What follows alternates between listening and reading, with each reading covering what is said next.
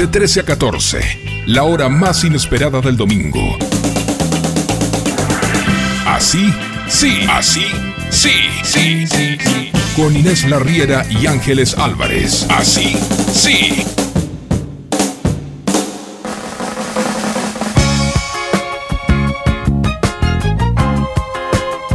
Muy buen domingo para todos.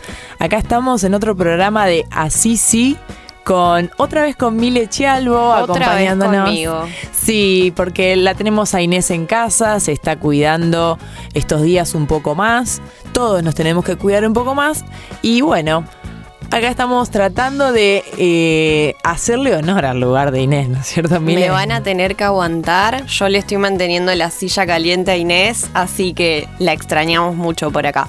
Pero bueno, Inés, la verdad es que está esperando la vacuna y se va a cuidar mientras tanto y es lo mejor que puede hacer.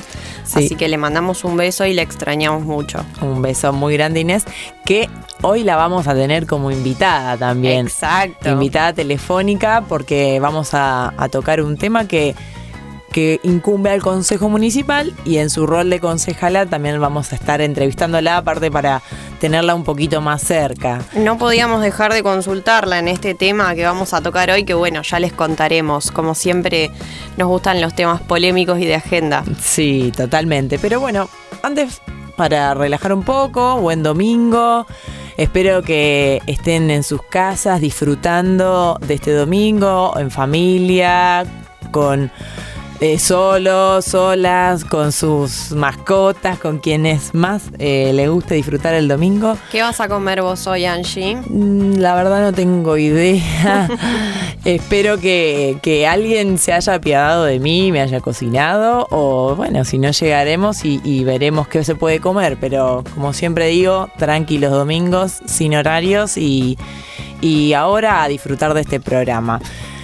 Bueno, el programa de la semana pasada fue un programa político. Tal cual, dio de qué hablar.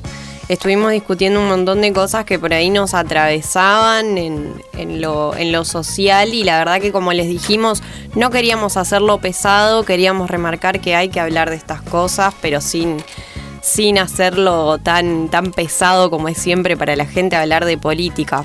Así que bueno, eh, la verdad que para mí fue un programa súper interesante, la cuestión de paridad estuvo súper bien abordada y, y las cuestiones de, de cómo se prepara un candidato, ¿no? Tan interesante. Quedamos en hablar de la neuropolítica, todavía no... Es un tema pendiente que nos quedó, sí, totalmente, porque real, o sea, yo escucho ese concepto y ni siquiera entiendo qué puede llegar a, a abarcar esa nueva disciplina, ese nuevo campo de, de estudio. Pero No bueno, tengo ni idea, me trajo como un Facundo Manes, pero no sabía de qué me estaban hablando. pero bueno, es un tema que seguramente lo vamos a tocar más adelante en lo que va este año, porque bueno, como decíamos en el programa anterior, va a haber elecciones, nos parece importante que entre todos y todas empezamos a construir eh, este año electoral, a conocer un poco más de qué se trata, de qué va este año, qué vamos a votar, por qué es importante y con la nota que va a tener este año, que es lo de la paridad. Pero además parece que ya es un hecho que se van a trasladar las elecciones, se van a pasar un mes más, por lo menos las paso, que iban a ser el 8 de agosto, se pasarían a septiembre. Sí, tal cual, como vos decís, Angie, y además deberíamos destacar que esta semana la política también dio de qué hablar, porque bueno, el gobernador Omar Perotti salió a hablar, a establecer una serie de nuevas restricciones que por ahí fueron un poco polémicas para la sociedad, sobre todo en el tema de los horarios y de la circulación, de esto de que después de las ocho y media no se pueda circular ni en auto ni en moto. La gente con monopatín quedó ahí un poco sin saber qué hacer. Pero Sí. bueno, los bares siguen abiertos hasta las 12 en principio. Sí, polémico eh, respecto de las restricciones, lo, lo- lo polémico fue esto sobre todo, ¿no? Lo de los horarios sobre todo porque eh, ya se implementó el año pasado esta metodología de restricción de que continúen abiertos los locales gastronómicos, pero que no se podía circular y que solo se podía circular o caminando o en transporte público, que justamente es polémico por la cuestión del caminando, ¿no? Tal cual, De- sobre de- todo de- por ahí para, para las chicas, lo peligroso que es caminar de noche en esos horarios en los que no hay mucha gente en la calle. Bueno, se tornó, tuvo bastantes críticas. Sí, esta- las esta explicaciones que, que han dado tienen que ver con el aumento de los accidentes que de tránsito que genera justamente el alcohol eh, o la ingesta de alcohol a la noche es mayor y eso genera accidentes de tránsito que ocupan lugares después en los hospitales.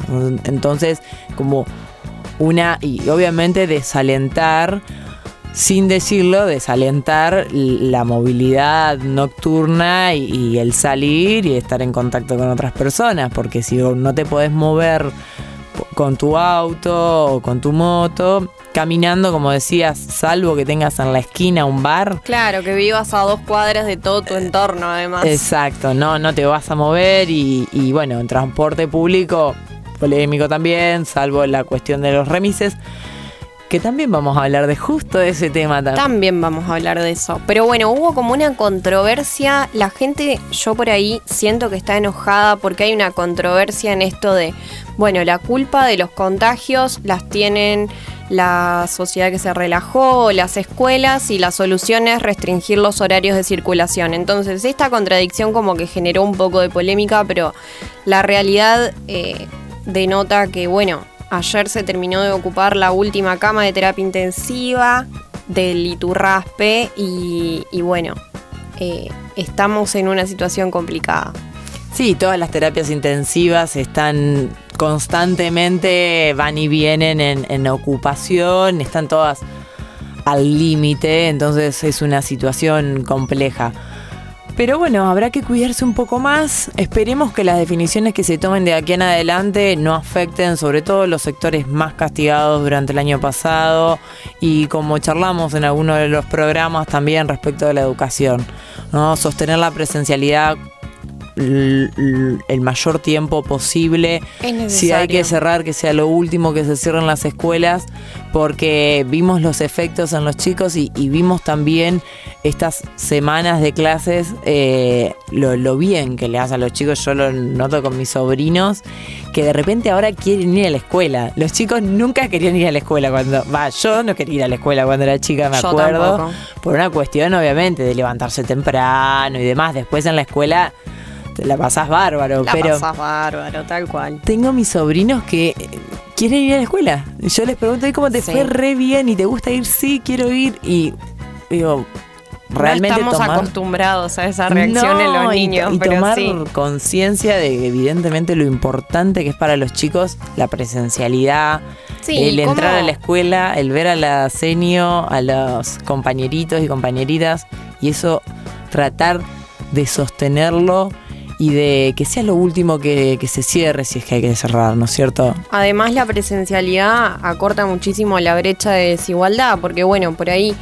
no son todos los niños los que tienen la posibilidad de acceder a un dispositivo móvil para ingresar a las clases virtuales. Los niños no son adultos, es la realidad, y para ellos estar prestando atención frente a una computadora es mucho más difícil. Los padres terminan haciendo de maestros.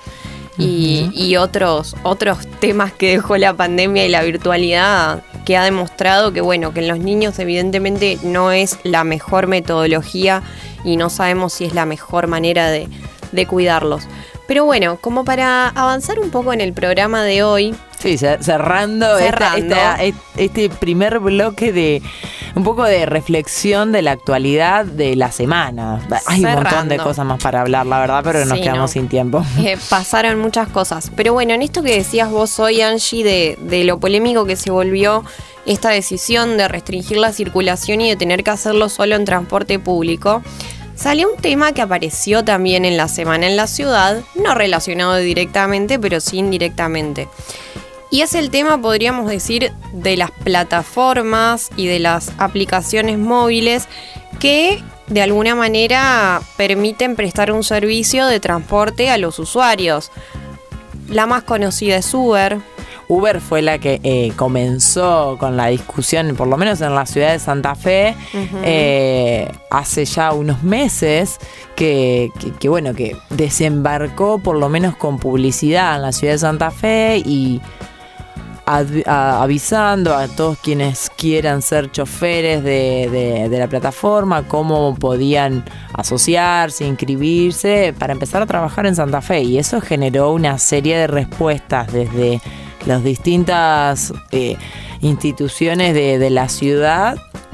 Eh, en rechazo en principio. sí, tal cual, en rechazo, porque bueno, eh, la, la verdad es que la aplicación Uber tiene esta capacidad de atraer muchísimos usuarios y muchísimos prestadores también que voluntariamente quieren ser conductores. Y aparecieron otras empresas también como Cabify o como Maxim que vienen también a, prestar este servicio y a, generar, según los sectores que por ahí se, se oponen un poco, una competencia desleal o una bueno, una competencia justamente frente a los taxistas y remiseros y prestadores de servicios públicos.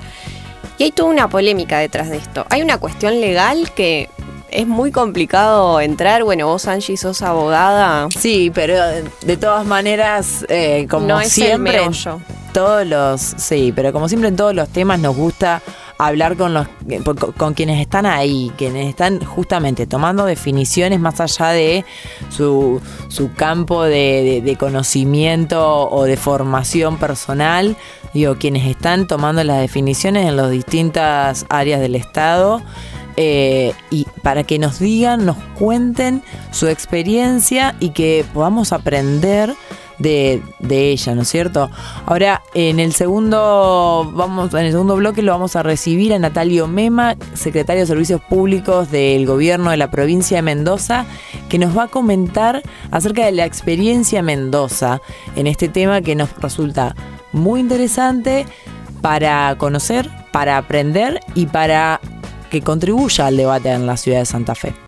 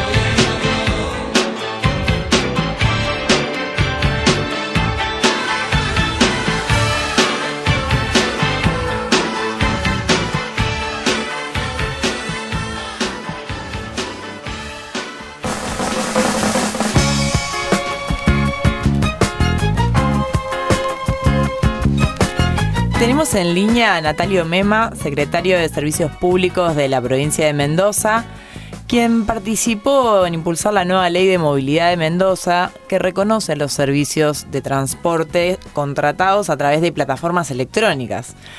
A Natalio tuvimos la suerte de escucharlo hace unos meses en una charla que, bueno, se dio por Zoom y nos interesa poder entrevistarlo hoy porque nuevamente vuelve a cobrar fuerza este tema en la ciudad de Santa Fe. Creo que nunca la perdió, ¿no? Totalmente. Y bueno, la discusión sobre las plataformas digitales de transporte o electrónicas de transporte como Uber, Cabify, Maxim, que ofrecen sus servicios en la ciudad pero que no están permitidas por el municipio. Hola Natalio, Ángeles Álvarez, acá molestándote de nuevo. Hola Ángeles, ¿qué tal? Buenas tardes, ¿cómo andan? Bien, muy bien. Muchas gracias por atendernos siempre. Sabemos que, estás muy ocupado con tus responsabilidades allá en Mendoza, pero bueno, no queríamos dejar de consultarte a vos y a la experiencia de Mendoza eh, en este tema tan interesante como las empresas de transporte que brindan servicios por plataformas electrónicas. Un tema de debate, ¿eh? Bien, bueno, muchas gracias por, por llamarme, la verdad que es un gusto también hablar con ustedes. Mira, yo, te cuento más o menos cómo fue el proceso que vivimos en Mendoza. Eh, en Mendoza, primera primera diferencia es que la jurisdicción del transporte es provincial, digamos, y no es municipal, o sea que la discusión se dio a nivel provincial. mucho más complejo también, ¿no es cierto? Claro, y es mucho más amplio, ¿no? Pero la discusión era más grande porque se dio con todos los sectores, no solamente eh, digamos, con los sectores regulados por los municipios, sino que con todos los sectores de la provincia. Hay una decisión política de regularizar una situación que, convengamos que es un hecho, ¿no? Digamos, no se puede tapar el sol con la mano. En todo el mundo está avanzando la tecnología y una de las maneras de movilizarse que tiene la gente es a través de plataformas electrónicas. Nosotros lo regulamos en base a dos eh, situaciones distintas. Una es la empresa de red de transporte, que sería la, la que tiene la plataforma, ¿bien? Y otra cosa son los conductores y los usuarios, ¿bien? En, en, nuestra legislación el conductor y el usuario tiene un contrato privado entre partes de transporte privado no público que está intermediado por una plataforma electrónica. Esa plataforma electrónica, que puede ser Uber, Cabify, cualquiera de las conocidas, incluso algunas locales, tiene que estar inscrita en la provincia, pagar impuestos provinciales, nacionales y municipales y prestarles, la, digamos, estar inscrito como cualquier otra empresa. Primera, primera discusión zanjada en cuanto a que evaden impuestos, que la plata se va al exterior, que se queda en el interior, esa queda zanjada con una empresa que factura en la provincia de Mendoza y que está inscrita en la FIP para pagar los impuestos nacionales. Después cada uno de los conductores tiene un contrato particular con el usuario que está que está, que está trasladando. Eso es una, una facturación que le hace el conductor al usuario por llevarlo de un punto al otro. Claro. Nosotros entendíamos en, en, su momento que la mejor forma de proteger el la movilidad en general y ponernos del lado del usuario, ¿no? Que el ciudadano, que la persona que está transitando eh, en nuestra provincia, en nuestra ciudad, en, en, o en cualquiera de los departamentos que conforman la provincia, tenga una opción más a la hora de movilizarse y que esa opción sea legal y segura. Nos parece que la mejor manera de lograr esos dos objetivos es que esto esté regulado. Cuando esté regulado, primero que nada ya no hay más competencia desleal con las actividades reguladas. Y segundo que podemos asegurarle que los vehículos en los cuales se están trasladando son vehículos seguros porque acá les exigimos la verificación técnica cada tres meses a los vehículos que están eh, anotados en cualquiera de las plataformas electrónicas. Los conductores tienen carnet profesional, eso significa que todos los años se hacen los estudios médicos y que rinden para poder manejar y sabemos que es un filtro más para que los conductores eh, brinden el servicio de manera segura. Eh, y los usuarios, digamos, en lo que nos ha demostrado acá, hasta en los dos años que llevamos de aplicación en la provincia, es que son formas que se complementan con las actuales, digamos. Nosotros no, no planteamos una dicotomía entre el taxi, remis y la plataforma electrónica. Nosotros creemos que se complementan, que hay un grupo, una, una parte importante de la población que va a seguir eligiendo el taxi, el remis como manera, como forma de movilidad. De hecho, nosotros queremos que justamente regulando la plataforma lo que hacemos es fortalecer los servicios ya regulados. En la provincia de Mendoza el servicio de taxi es un, servicio de interés general, es más importante que el resto porque tiene tarifa regulada, esa tarifa permite una ecuación económica eh, para las para, para los dueños de los taxis y también una tarifa razonable para el usuario, están identificados y pueden hacer oferta pública, cosa que ninguna de las plataformas puede, puede hacer. Entonces, generando ese beneficio al taxi y al remis, no, el, no, no, no nos oponemos a la plataforma, es como querer tapar el sol con la mano, digamos, es como es como haber querido evitar que llegue, no sé, Gmail, porque íbamos a tener un problema en los correos eh, físicos del país, digamos, me parece que lo que hay que hacer es hacer compatibles las diferentes herramientas para que no sea desleal entre entre la, entre la competencia que hay de, que presta el servicio, pero sobre todo mirando al usuario y que el, ciudadano, el turista, quien esté transitando de una, determinada ciudad tenga una opción más para poder movilizarse. Y por último, tenemos un dato que es preciso. El 70% de las plataformas de transporte del vehículo que está trabajando con una plataforma electrónica está en la calle está con gente. El taxi tiene una ocupación del 30% y el vehículo particular el 94% del tiempo está parado. Entonces nosotros lo que queremos es que se mueva más gente en menos cantidad de vehículos y así lograr una armonía ambiental, social y urbanística también. Qué interesante estas estadísticas que han construido Natalio. Mileva Chialvo te habla de este lado. Esto que nos contás, la verdad que es muy interesante porque, bueno, es la discusión que se está dando justamente ahora en Santa Fe, toda esta cuestión y este aspecto legal, si es público, si es privado. Ahora, te hago una pregunta. La actitud del gobierno es clave en esta cuestión, ¿no? ¿Cómo, ¿Cómo se dio este diálogo en Mendoza? ¿Fue la empresa la que vino a avasallar y hubo que tomarlo en agenda o se dio al revés? Nosotros todos los años eh, previo a la vendimia, que es, eh, es la, época de cosecha, digamos, de la actividad principal de Mendoza, que es la Qué linda época. sí, es una linda época, la verdad que sí. Nosotros hacemos en el gobierno, digamos, eh, de Alfredo Cornejo en la provincia, que ahora continuó por el de, el de Rodolfo Suárez, veníamos haciendo foros de inversores. Y entre estos inversores llegaron la, algunas consultas de Uber y de Cabify.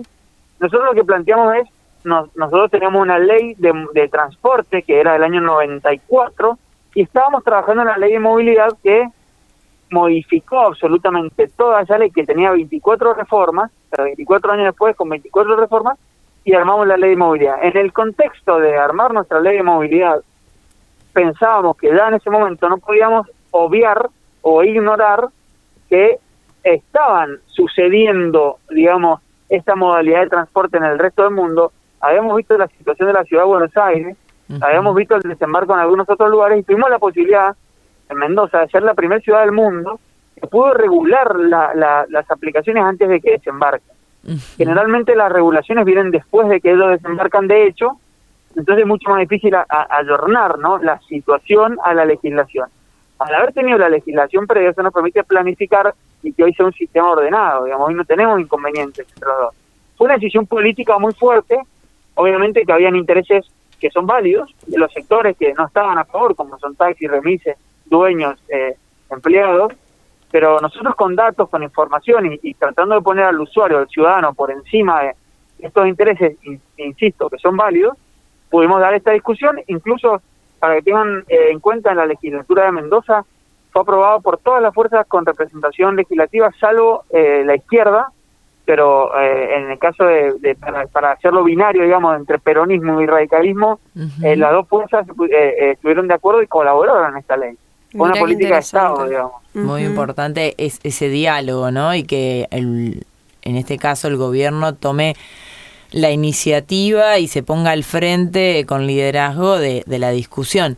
Y respecto de este diálogo, me interesa saber cómo fue cómo terminaron de convencer, o si es que lo lograron, a los taxistas y remiseros, porque hemos visto, bueno, imágenes en, en Buenos Aires justamente de, de organización de, de, algunos taxistas, de algunos remiseros, de persecución a quienes están trabajando en estas aplicaciones y, y como de un descontrol, ¿no es cierto? ¿Cómo, cómo lograron eh, esa armonía, si la lograron y, y cómo están hoy? A ver, obviamente que no hubo un consenso con ellos, ellos no fue que apoyaron la ley, eh, siempre estuvieron disconformes, pero es diferente cuando estamos hablando de un transporte ilegal que cuando estamos hablando de un transporte que cumple con la normativa. O sea, esas situaciones de ataques directos entre grupos de taxistas contra conductores de, cualquiera de las plataformas acá un delito se pena y va preso, digamos, o sea, eh, tiene le cae con todo el peso de la ley. En Mendoza rige el código de convivencia, por lo tanto, eh, si cortan calle se le aplica multa y se libera la calzada, digamos, se respeta mucho el derecho a, la protesta, es un derecho fundamental, pero sin impedir el derecho del resto de los ciudadanos a poder movilizarse, a poder seguir transitando y a, poder continuar eh, con sus actividades. Entonces, se aplicó la ley, se aplicó la ley de manera firme, eh, y al ser una entidad regulada ya no había ninguna excusa para, para, para tomar justicia por mano propia, para ponerlo entre comillas. Claro. Claro, tal cual. Y Natalio, ¿qué experiencias recogen ustedes de los usuarios en este tiempo que ya viene trabajando estas empresas? ¿Qué, qué opinan los usuarios de, de estos servicios? Es lo que yo les decía, hay una franja etaria que por ahí no estaba acostumbrada a tomarse un taxi y que hoy se está subiendo a una plataforma electrónica dejando de lado su vehículo imagínense los jóvenes sobre todo. en el horario cuando, cuando en, el momento de diversión, por ejemplo, eh, que, que por ahí consumen alcohol o no están en condiciones de manejar porque están cansados, tener en el teléfono, apretar un botón que aparezca un vehículo, buscarte, la verdad que es una buena solución. Y quizás esa gente no se tomaba un taxi, digamos, no, no se bajaron del taxi para subirse a la plataforma. Entonces, al tener diferentes públicos, para decirlo de alguna manera, para cada una de las, de las modalidades, eso permitió que haya una convivencia que, que sea saludable quizás la experiencia que espera la persona que se toma una plata, un, que, que, toma un viaje a través de una plataforma electrónica es distinta a la expectativa que tiene el que se sube un taxi. Y la verdad que, que, ha sido satisfactoria hasta acá, digamos, es una herramienta utilizada y no hay un dato que nos muestre que hayan dejado de utilizar el taxi o que el taxi haya tenido una merma en su actividad, más allá de la merma económica nacional que venimos teniendo hace muchos años, ¿no? Digamos, sacándolo de la crisis económica, eh, no hay un dato que diga, bueno, ahora a partir de acá se perdieron tantos puestos de trabajo. Al contrario, se generaron muchísimos fuentes de ingresos para personas que por ahí no la tenían o para algunas que complementan las que ya tenían. Y respecto a esto que mencionabas de, de los taxis, ¿se ha notado alguna algún cambio en, en la atención, en, en el servicio de taxis, luego de que aparecieron estas plataformas de alguna manera compitiendo con el servicio de remises y taxis? Y un dato significativo, por ejemplo, que nos costaba mucho imponer en el servicio de taxi era el pago mediante el pago electrónico, digamos. Ah, eh, hoy ya la gran mayoría acepta tarjeta de débito, ya la gran mayoría tiene, por ejemplo, mercado pago, hoy ya están abiertos a tener ese tipo de pago. Antes era todo en efectivo, era todo más difícil y lo que ha hecho, digamos, la plataforma es subir la vara en ese sentido de servicio, ¿no? Claro. eso ha sido un impacto positivo, sin duda, para el usuario, ¿no? Totalmente. Bueno, ¿y alguna lección aprendida que nos quieras comentar ahora que en Santa Fe vamos a empezar a debatirlo en el ámbito del municipio? Nuevamente está, está en boga este tema y esperemos que, bueno, que esta vez realmente se pueda dar eh, un debate profundo y, y, se pueda llegar a alguna conclusión favorable. ¿Alguna lección aprendida de esta experiencia Mendoza que nos puedas transmitir? Hay un, hay un tema que es puntual que, que la regulación tiene obviamente los pros y los contras.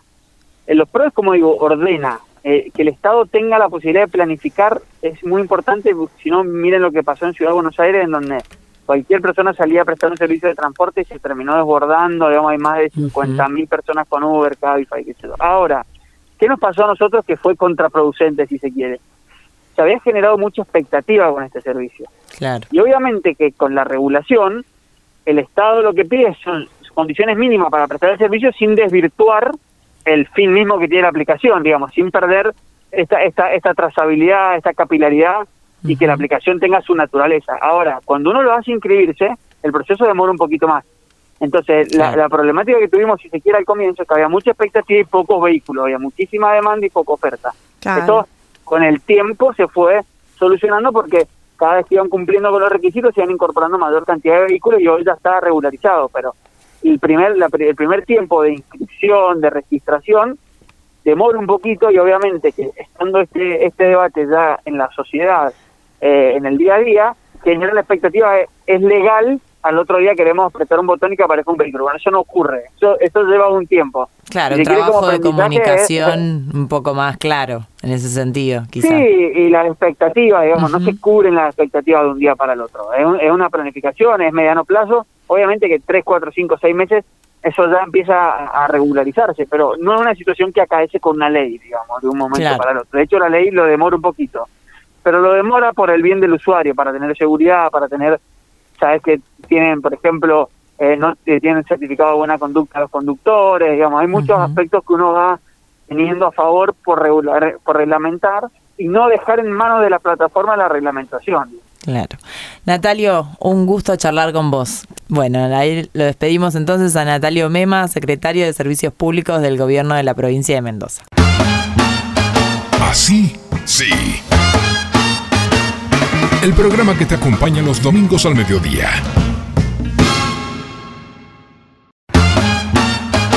Así, sí. El condimento perfecto para tu almuerzo de domingo.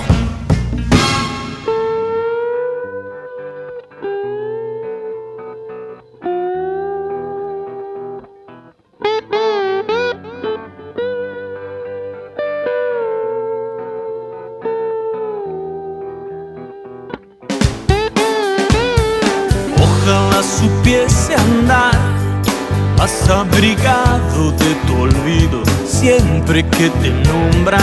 Ojalá pudiera ir a chapotear en otros besos lejos de tu boca. Pero resulta que soy torpe para entender como un caballo de ajedrez gastado Salto entre las sombras, vuelvo más piantado. Ojalá me atreva a ser más asesino de mis sueños para no soñarte.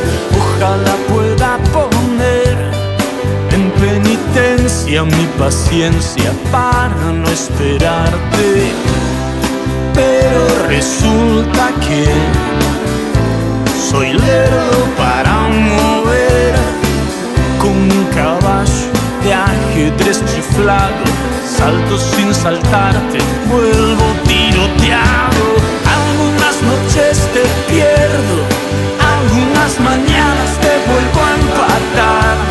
Algunos errores son deliciosos, no le tengas miedo, linda, un sapo de otro pozo. Algunas noches me enfermo, algunas mañanas vuelvo a sangrar. Algunos errores son deliciosos. No le tengas miedo, hermosa, un sapo de otro pozo.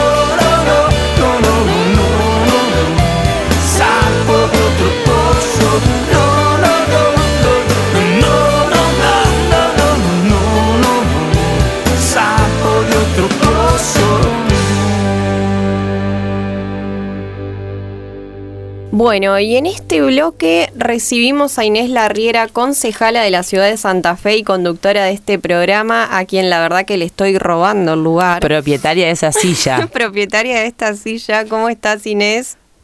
Hola, ¿cómo les va? Buen domingo. ¿Qué dicen? Un honor que esté sentada en mi silla. Misle, No. son mi Juanita Viale. El honor es mío, te extrañamos, Inés. La verdad que no es lo mismo estar acá los domingos sin vos. Así que bueno, No. esperamos que vuelvas pronto, pero te estás cuidando. Mile, es mejor que. Juanita Viale eh, en la conducción. Esperemos. Pero no tengo y vos dudas. estás mucho mejor que Mirta. La super- yo estoy mejor que Mirta, pero bueno, tengo unos cuantos años menos. Sería bueno poder llegar como Mirta a los 93. Me falta Todas lo todavía. queremos. Todos queremos eso. Bueno, cual. Inés, hoy tocamos un tema que la verdad que venimos hablando bastante y que es bastante polémico y queríamos preguntarte más que nada cómo llegó el tema de Uber al consejo, qué se está charlando, Las contanos. plataformas eh, electrónicas en general, claro, porque estas sabemos que ahora hay más. plataformas. Sí, en realidad eh, eh, ya el año pasado había habido, digamos, algún algún movimiento respecto a que había venido Uber, que se estaba instalando en la ciudad de Santa Fe, bueno, se lo eh, se dijo que, que era ilegal, que no podía trabajar, de hecho que está operando. A mí lo que me parece más allá de esto, que desde el bloque de Juntos por el Cambio se propuso desde el PRO debatir sobre el tema, me parece importante que podamos debatir, pero junto con el debate de todo el sistema de transporte, ¿no?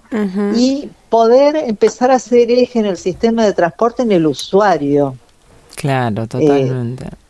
cambiar el eje de la discusión, porque siempre estamos pensando en las empresas, ya sea de taxis, de remises, de, de colectivos, de lo que sea. Bueno, empecemos a hacer foco en los usuarios.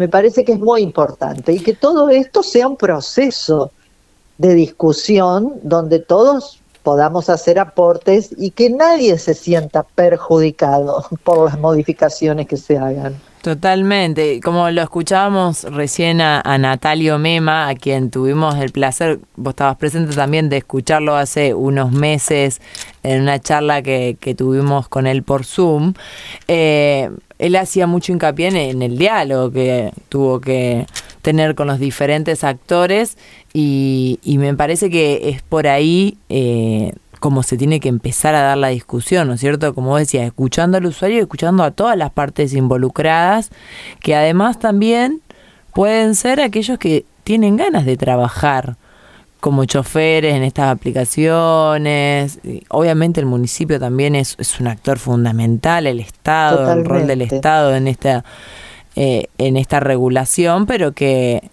que sí lo que vemos es que es algo que existe, que están, que las aplicaciones funcionan. Y, y yo creo que en ningún sentido esto de salir a prohibir sin, sin haberlo conversado, sin haberlo puesto en debate, Sí, no eso me quería, parece bien. Eso quería eh, hacer hincapié un poco. Hasta ahora creo, corregime si no es así, Inés, pero lo único que está haciendo la, la municipalidad es secuestrar los vehículos de quienes se han eh, inscrito en esta plataforma o en alguna de las, de las otras plataformas y están trabajando, como dicen, operando ilegalmente, ¿no? No hubo otra medida al respecto.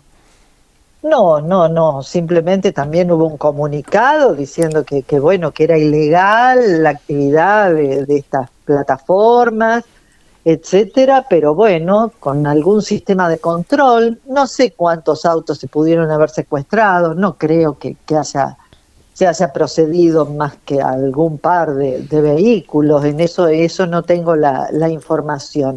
Pero de cualquier manera, volviendo a este tema, ¿no? Como este proceso, bueno, ustedes ya, ya lo han estado hablando, como fue en Mendoza, ¿no? Esto de decir, bueno, pongámonos a hablar y cómo terminó siendo eh, virtuoso para todo el sistema, porque también permitió que las empresas de taxis y remises puedan mejorar sus servicios, eh, porque obviamente hay competencia. Acá mismo en la ciudad de Santa Fe vemos que realmente está resultando escasa la cantidad de vehículos que hay en el sistema de taxis y remises. Uno lo ve cuando quiere pedir alguno, digamos, y, las demoras que hay. Entonces, bueno, me parece que, que es una opción. Hay que conversarlo, hay que conversarlo. No es algo que, que se pueda hacer de un día para otro. Entiendo que es un proceso largo hay que ganar la confianza de todos los sectores, sobre todo de quienes se sienten amenazados por, por esto, ¿no? Sí, esta, esta competencia desleal de la cual tanto se habla, ¿cierto? Sí, tal cual. Yo, yo eh. lo que sí creo que deben tener, digamos, los coches en regla, tienen que que tributar de alguna manera también. Porque sí, eso es lo que se discutía. Eso se discutía también porque, bueno, por un lado tenés la postura de los taxistas y de los remiseros que dicen que tienen una carga fiscal alta, que no pueden sostener, menos si habría una competencia tan fuerte como son estas empresas. Y por otro lado, eh, estas plataformas que alegan ser servicio de transporte privado. A mí me parece súper importante esto que decía Inés del usuario, porque bueno, yo ayer, por ejemplo, charlaba con mis amigas del tema y les preguntaba qué opinaban y ellas me decían, y yo te diría que sí por el tema de la seguridad, porque no me siento segura si no sé quién está manejando ese vehículo. Y sería entonces como para quizás darle una tranquilidad al usuario, ¿no? Sí, de cualquier manera las empresas de, taxis y remises tienen la obligatoriedad, digamos, de, de exponer quién es que está conduciendo, esos datos están en los coches. claro. Que bueno, hay una cuestión quizá de, control a veces que está fallando también, ¿no es cierto? Eh. o que se controla algunas cuestiones que, que, está bien que se controle, pero que se dejan de lado otras que hacen a la seguridad del usuario en el momento que se sube al auto, que, que quizás si se mejorara estas plataformas seguirían existiendo, pero quizá no con el clamor que las que las recibe el usuario o las usuarias. Exactamente. Por eso esto que decíamos recién, ¿no? De decir, bueno, poniéndose a trabajar eh, desde estas plataformas, tener esta otra opción, va a hacer que se mejore el servicio que hoy se está prestando desde taxis y remises también. ¿no? porque sin, dudas hay un, sector de la población que no va a dejar de eh, utilizar los taxis y remises porque... Primero porque no todo el mundo es amigo de las plataformas digitales y además hay una población de, determinada edad que no quiere usar plataformas digitales porque no confía, porque no, es, no está amigado con la tecnología, porque está habituado, porque tiene su remis de confianza, su taxi de confianza. Y además también, eh, bueno, habría que ver en esta discusión lo que se plantee en una ordenanza que lo regule, por ejemplo, pero eh, en el caso de Mendoza no se puede levantar eh, pasaje, digamos, quienes utilizan esta plataforma no pueden levantar pasaje en la vía pública, a diferencia de los taxis y los remises. Exactamente, sí, sí, sí. Además hay que tener en cuenta que hay una enorme demanda ahora, porque bueno, por, es muchísima la gente que ha abandonado el tema del transporte de colectivo, ¿no? Por un montón de razones, no solo por la pandemia y por el temor al contagio, sino porque no hay frecuencias, porque claro, la deficiencia del tiempo de espera. y la gente que ya se bajó del colectivo para optar por otros medios de transporte, ya sea bicicleta o taxis, remises, es muy difícil después que vuelva, digamos, a tomar el colectivo. Entonces, por eso también hay una alta demanda. Sí, justamente hoy hablábamos con Mili al inicio del programa de las restricciones nuevas de circulación. Y uno no puede utilizar el auto particular en Santa Fe para, para más tarde de las ocho, de las ocho y media, nueve de la noche, eh, pero sí puede ir un bar. Entonces también va a aumentar en ese sentido la demanda de, del transporte porque, bueno, taxis, remises, a veces se ven un poco desbordados en determinados horarios. Eh, con, la, con la demanda y ahora que no se va a poder utilizar el auto particular o la moto, también va, va a ser un tema que, se va a empezar a, ver y, se va a tener que tratar de alguna manera, trabajar, porque, porque bueno, va a tener que seguir funcionando la ciudad a la noche y necesitamos un sistema de transporte que, que, que, le dé respuestas a la gente. Y como decíamos hoy, no todos podemos caminar a casa, no todos vivimos a dos cuadras de un bar y, y bueno, la vida social no ha parado, es la realidad. Inés, contanos, ¿qué se percibe desde adentro del Consejo? Sabemos que hay opiniones divididas en la cuestión Uber en, en todos los sectores políticos. ¿Qué, qué, se percibe ahora que, que se, digamos, se retornó la discusión? Porque como bien vos decías, no es un tema que haya llegado ahora. Sí, en realidad yo lo que advierto es bastante resistencia. De cualquier manera, no es una discusión que todavía esté instalada en el Consejo eh, con toda la fuerza, porque bueno, venimos con, con todo este rebrote y la segunda ola y todas las medidas en el marco de, de la pandemia, digamos que la, la atención, sobre todo en esta última sesión, que, que fue el jueves pasado, ha estado centrada en esos otros temas. Bien.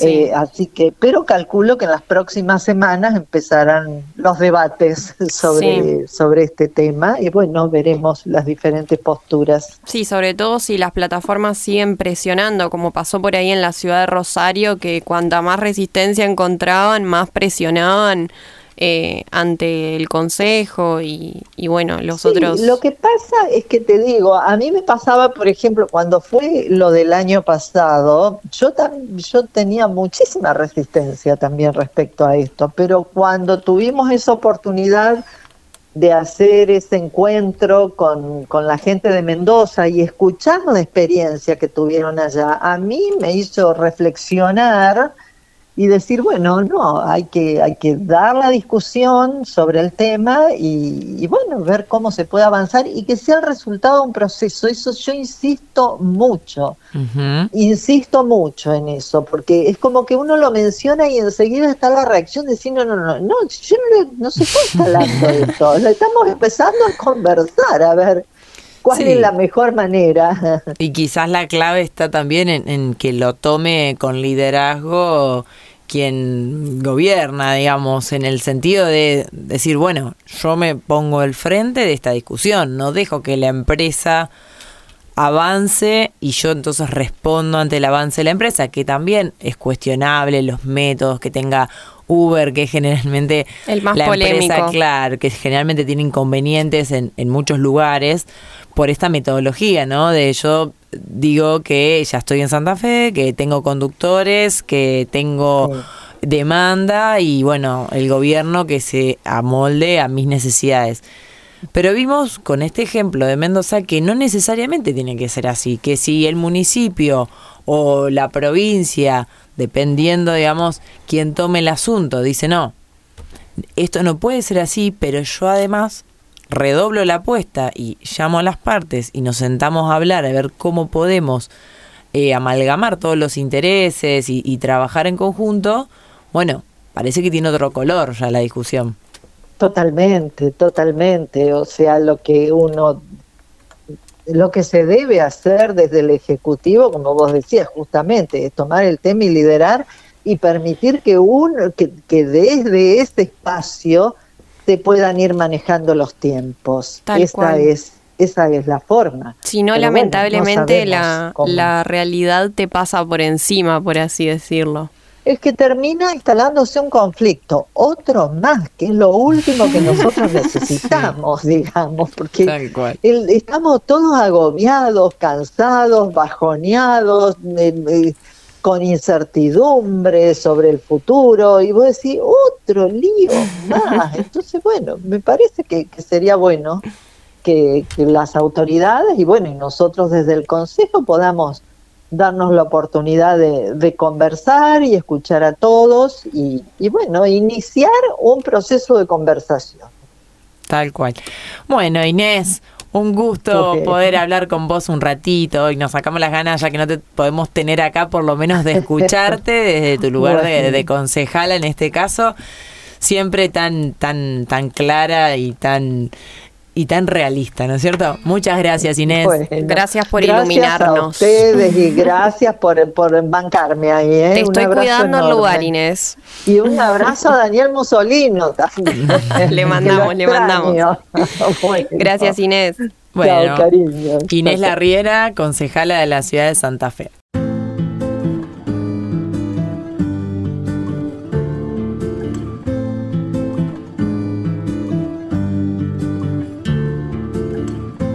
Cactus suaviza mis semas con su piel.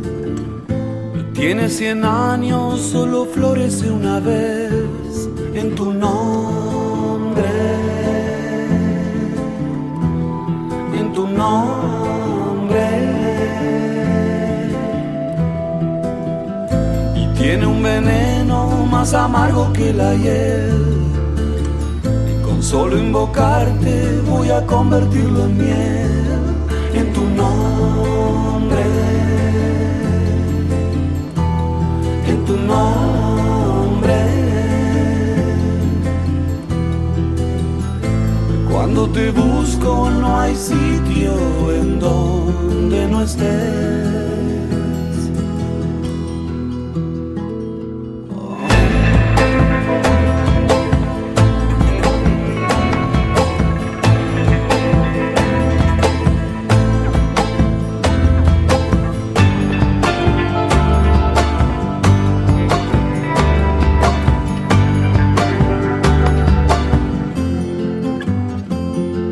Los médanos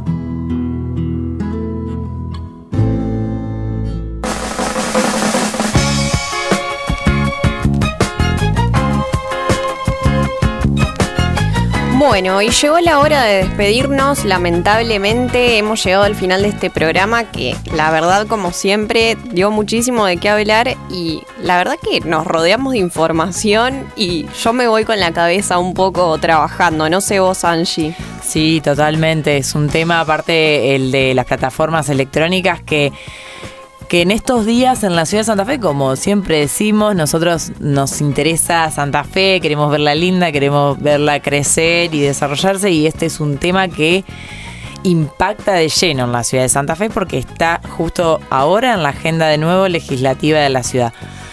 Así que bueno, esperemos que les haya gustado, que les haya servido toda esta información, la experiencia Mendoza eh, y, y también la charla con Inés respecto de cuál es la situación en el Consejo de la Ciudad.